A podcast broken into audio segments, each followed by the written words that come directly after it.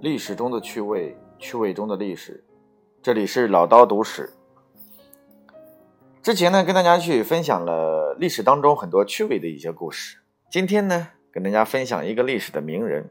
当然了，对于很多七零后和八零后的一些人来说，这个人可谓是家喻户晓。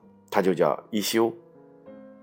为什么要谈谈一休呢？因为我看完了关于一休的个人的历史之后，我就突然会觉得，他和我们平时所见到的那个一休哥啊，那个咯叽咯叽咯叽咯叽咯叽咯叽那个一休是完全不一样的。所以呢，今天跟大家去分享的这个一休，你会发现他既是一个名僧，但同时呢，他也是一个亦正亦邪的一个名僧。公元一三九三年的暮春，就是春，差不多快了到了春天的晚期，在京都的平安宫，这一天呢，天气非常好。后小松天皇啊，这个时候这个大家要搞清楚啊，因为日本的天皇系列当中，它是有一系列的。后小松天皇呢，得知了一个天大的喜讯，他的侍妾藤原照子怀孕了。其实说这藤呃这个藤原照子实际上入宫的时间不长。然后呢，天皇对他又特别的宠爱，所以呢，这个时候天皇又没有自己的孩子，因此呢，听说这个这个这个有了这个孩子之后，就特别的开心，给了更多的恩宠和富贵。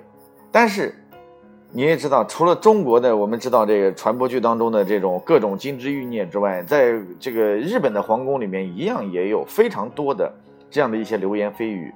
于是有人呢。就开始传说赵子的家族是来自于刚刚覆灭的南朝，他来进攻是为了故国复仇的。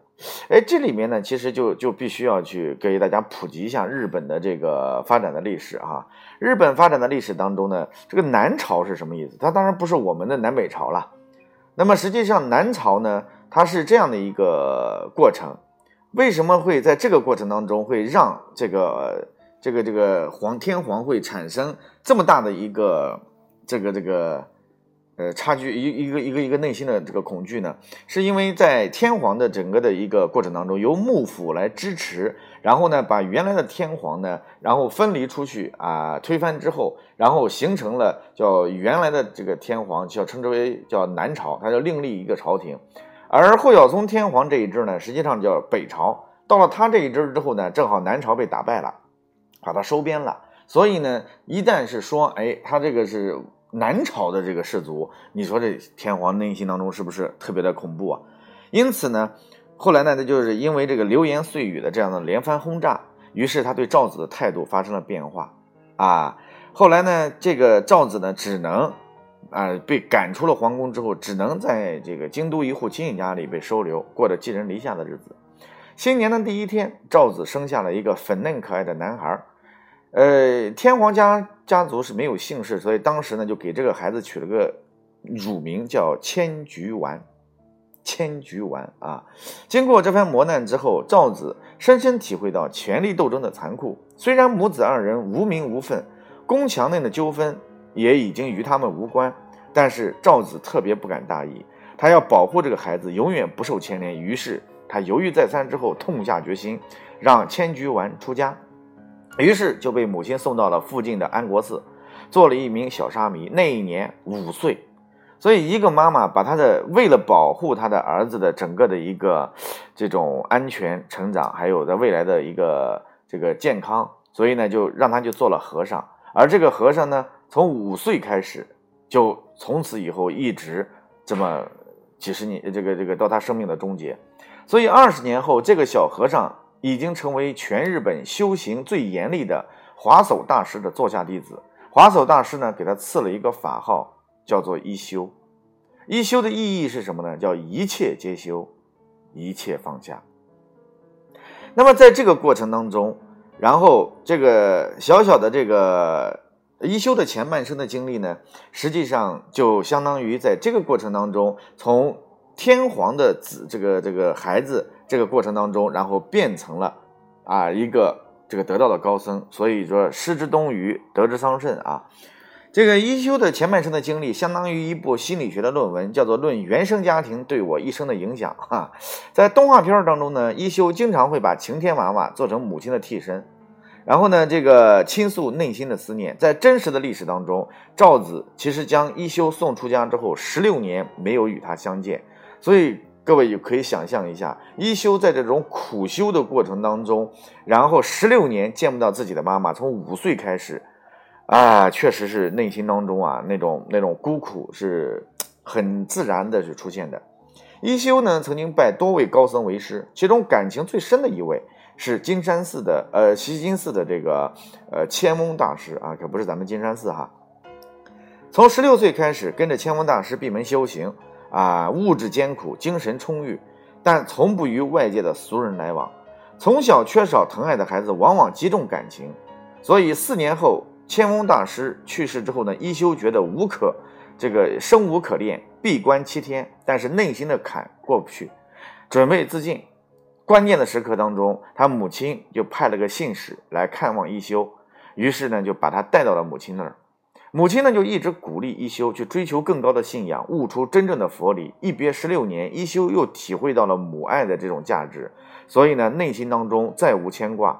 从此，然后就开始走入到一代高僧的整个过程当中去。一休年轻时候呢经历了两次开悟，一次是在二十五岁，一次是在二十七岁。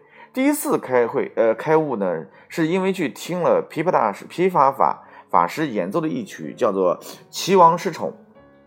故事讲述的是平安时代的末期，武将平胜、平清盛有个宠妾叫齐王，因为另一个歌女阿佛的出现而失宠，被赶出将军府。一休听听完了之后呢，当即开悟，写了一首佛歌：“自有漏地回无漏。”然后一休雨尽情下，风尽情刮。因为这个时候呢，他就体会到了，就是说我与其是抱着我原来那个身份，然后再不断的去这样的呃这个自怨自艾，不如我放下它。第二次开悟呢是二十七岁，当时在某个夏夜听到山上乌鸦的聒噪，他想想起了中国汉代的班书节，啊班杰书。然后呢，他本来受汉成帝的宠爱，因为受到赵飞燕姐妹的这个毁谤，所以汉成帝打入冷宫。然后呢，这个失宠户的班杰书呢，然后每天一大早起来打扫宫殿，在汉成帝的眼睛里，他已经连长信宫的乌鸦都比不上了。这两次开悟契机都和女人失宠的故事有关系，所以原生的这种家庭啊，就所谓的原生，就是他原来的这个天皇家族对他的影响，实际上是很深远的。等到他的后半生，一休其实就是一部旷世的传奇了啊！准确的说，我看完这个之后。和我小时候所面对的那个非常可爱的一休的这种形象呢，是完全不一样。他是历史上三大奇僧之一，号称狂僧。狂是一种特立独行。他和其他高僧不同的地方是，一只脚踏在佛界，另一只脚在魔界当中去游荡。魔界的一休首先表示出来的是智商的爆表。动画中那个总是刁难一休的将军。真名叫足利义满，是室町幕府的第三代将军。幕府将军架空天皇，为了保住自己的权利呢，他便对所有的皇子实施监控，包括对已经出家的吉修。八岁的时候，足利义将军，足利将军呢就把这个他叫到自己这个府邸，给他出了一道难题，指着一幅画着老虎的屏风，要求一休把他给抓起来。其实也就是一个意思，你抓不了，我就把你弄死。这个啊。所以呢，这个一休呢，既没有愤怒，也没有惊慌，他笑嘻嘻的要了一捆绳索，把袖子一卷，跑到庭院中，手握绳子，大声叫：“我已经准备好了，请将军把老虎赶到我这儿来，我马上活捉他。”所以一休这一手露得很漂亮。足利将军想不出对策，只好认输，放过了他。而佛界的一休用怪异的方式来点化世人。一般来说，元旦的这个时候，家家户户都在欢庆新年，可是一休呢，一般都是在这个时候进入京都。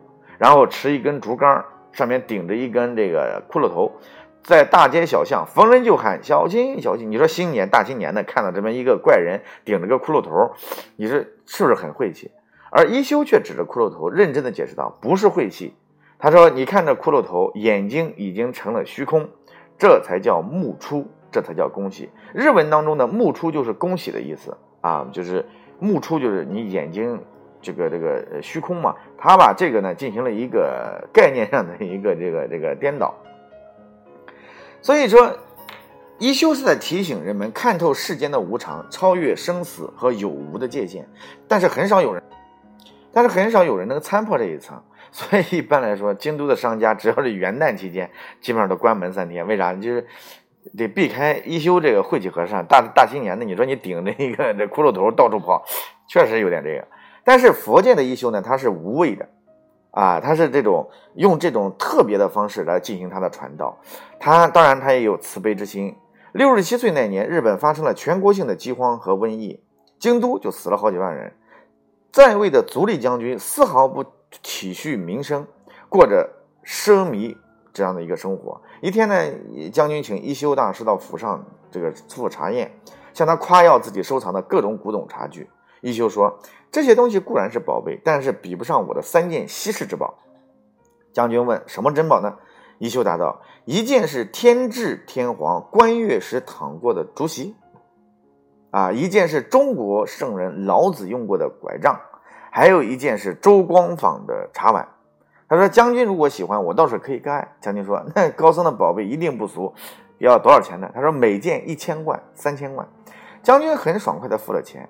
一休回到寺里，就是让他的弟子把后院的草席拿来，把琵琶上的竹子拔出一根，篱笆上的竹子拔出一根，加上喂猫用的破碗，一共三样啊。然后这个交给了将军。将军见了大怒，马上要搞呃抓质问一休，马上准备搞死他。而这个一休呢，毫无惧色，义正言辞地批评他说：“百姓们都活不下去了，战乱即将爆发，你还有心思研究那些破事儿？我一出家人哪里需要什么钱，都用来赈济穷人的，已经送过去了，全部送完了。你要杀要剐，悉听尊便。”所以当头棒喝之下，将军无言以对，没有惩罚一休，就放他回去了。魔界的一休，同时呢，这个还是一个无视清规戒律的淫僧。我们都知道哈，在佛门当中有五戒。叫一不杀生，二不偷窃，三不邪淫，四不妄语，五不饮酒。所以呢，这个一般来说，在佛家啊，经律论三门皆通者，称之为叫三藏法师。其实这个一休是很牛的了，但是呢，他其中这佛门的五戒，基本上一大一大半他都犯了。你你和这动画片里面那个卡哇伊的小和尚，其实你妈完全不一样。他吃肉喝酒骗人。敢说大话，刚才说那个骗那个足利将军，大家都知道他骗人哈。敢说大话，然后呢，这些都算了，而且他是屡犯淫戒，公开宣扬，不以为耻，反以为荣。一休特别喜欢写诗，但是他写的诗呢，基本上都是非常露骨的色情诗啊，就是和我们在呃这个理理解的这种高僧啊完全不一样。在他看来，色欲是人的本性，本性就是真实，真实就是佛理。所以呢，他还给自己甚至起了一个法号，叫梦龟啊，就梦到这个这个这个香龟的这个概念。日本的和尚当然在那个时候呢，应该是可以娶妻生子，他不像我们国内这个和尚呢，在这个律论的这个引导下呢，进行了一个职业化的这样的一个规矩的建立。但一休呢，他虽然是这个呃日本和尚可以娶妻生子，但一休并没有正式娶妻，他随心所欲啊，欲来则爱，欲去则换，所以说他这个估计 情人还是比较多的。有一次，四僧们纪念开国开山国师百年大计，都聚在一起念经，一休却大模大样的带了个妓女前来，而且晚上还在禅房里面调情说笑。引起大家的喧哗和抗议。一休不慌不忙地说：“名妓弹琴，高僧说禅，实实有异曲同工之妙也。”七十七岁那年，一休偶然听到一位叫森的盲女，在表演歌艺，立刻爱上了这个四十岁的可怜女子。这一段感情是他支撑了他死后的十多年的岁月。在生命的尽头，一休为自己和僧女修建了一座木塔，还把最后一诗献给了他，叫“十年花下埋芳盟”。一段风流无限情，惜别枕头儿女妻，夜深云雨约三生。十年陪伴，三生约定，不负如来不负卿。所以那个时候呢，在呃佛教的鼎盛时期，出家修行是一种时尚。从天皇到贵族，从将军到武士，大家没事儿就剪个头发，去出个家，跑到寺里面去办个工啊，谁也管不着。一休呢，仅仅的在这个过程当中，从来。都是敢于承认自己的七情六欲，大大方方的承认，穿越欲望之海，到达大彻大悟的彼岸。他在狂浪中，其实是魔界的魔力中打开了一条佛界的出路。只有心智坚定的人，才能通过这片灰色区域，不至于沦落地狱。所以，第一个获得诺贝尔文学奖的这个日本作家川端川端康成，然后呢，对一休终生敬仰，并且珍藏了一副这个手记，就有一休的自己的手记，叫做“佛界易入，魔界难入”。这是我们给大家去分享的一休的故事。谢谢大家，欢迎大家来加入呃关注我的微信郭伟六八八五，呃，我们一起去探讨历史中的趣味和趣味中的历史。谢谢。